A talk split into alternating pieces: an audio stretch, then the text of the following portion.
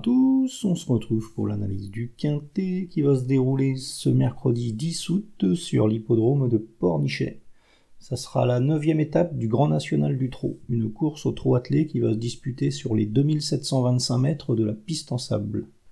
Dans cette épreuve, mon favori sera Galileo Bello, le numéro 1. C'est un représentant de l'entraînement d'Anne-Françoise Donati qui rattrape le temps perdu à l'heure actuelle. C'était vraiment un top cheval en, en, début de carrière, euh, il avait vraiment montré de, solides moyens et il a connu pas mal de pépins de santé, ce, Galileo Bello, donc il n'est pas dans ses gains à l'heure actuelle.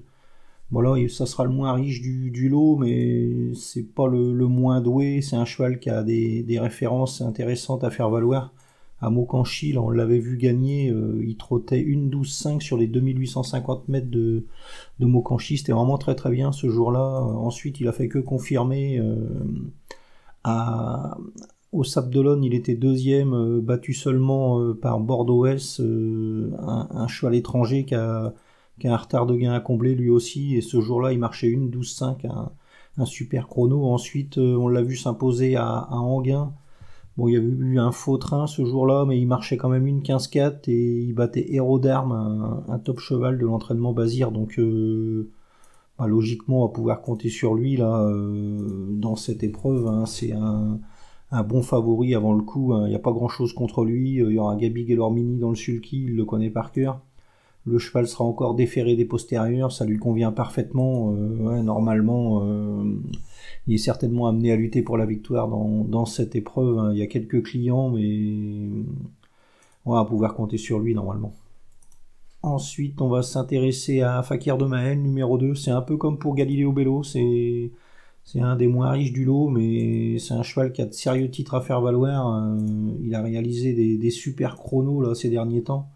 La dernière fois, il a marché une 12-2 à, à Cabourg. Euh, c'était vraiment très très bien. Euh, seulement battu par Frenchman, un cheval qui a bénéficié d'un parcours en or. Et auparavant, on l'avait vu marcher une 12-8 à, à Vincennes.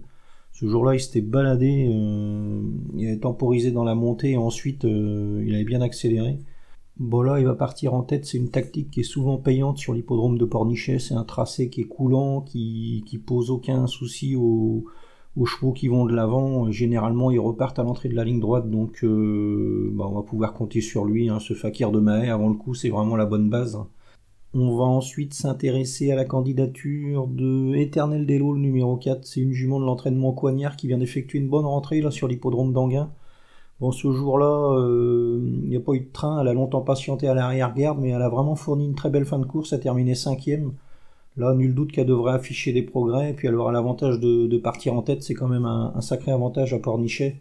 Puis on peut noter qu'elle a des, titres intéressants à faire valoir, cette bonne jument. Euh, on l'avait vu au mois de mai, là, elle s'était intercalée entre 55 Bond et, et Fédrangeval, deux chevaux qui aura une, une, première chance à défendre en s'élançant en tête. Donc euh, à juger là-dessus, c'est une, une potentielle trouble faite dans cette épreuve. Hein. C'est, une jument qui est capable de suivre tous les trains, de venir finir, euh, de produire un, bon dernier kilomètre. Donc, euh, ouais, si tout se passe bien, que Marius Coignard la, la drive au mieux, euh, pourquoi pas une surprise de sa part. Il faudra que ça se passe bien, mais ouais, on sait jamais.